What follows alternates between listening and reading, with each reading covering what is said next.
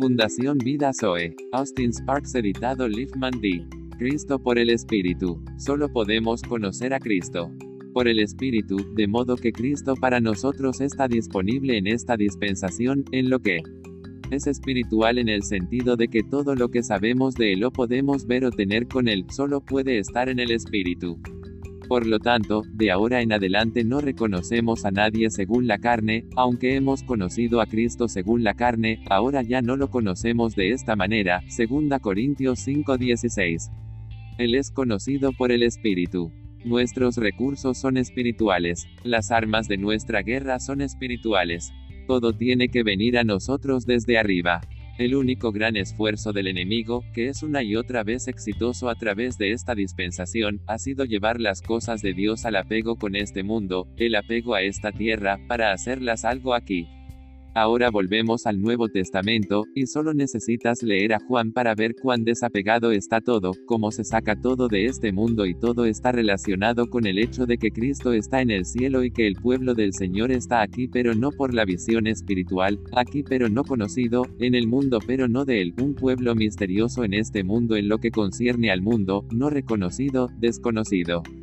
Y sin embargo, por ese mismo medio y por esa misma razón, la fuerza más poderosa que este universo conoce, son las personas guiadas por espíritu o las personas que sirven por vida natural sin revelación y visión espiritual para apoderarse de un sistema y moldearlo, también sistematizarlo, cristalizarlo y convertirlo en un movimiento poderoso aquí, con sus raíces aquí, con todas sus asociaciones, como el hombre puede ver, apreciar y aprobar, registrarse en la conciencia ordinaria de este mundo como algo, todo eso es contrario a la palabra viviente Jesucristo y es contrario a la vida espiritual y al poder espiritual establecido por su Espíritu Santo.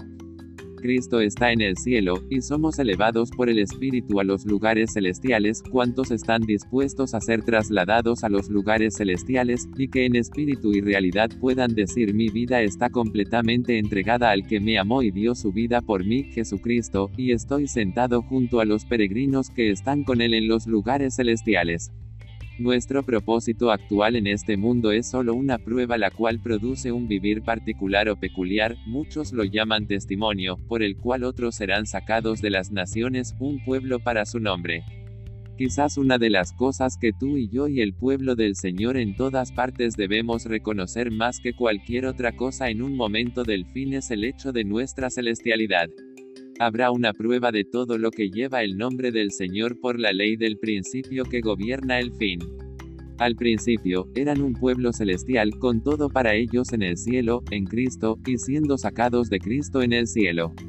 Todo su gobierno, dirección, recurso provino de él y estuvo en él como en el cielo.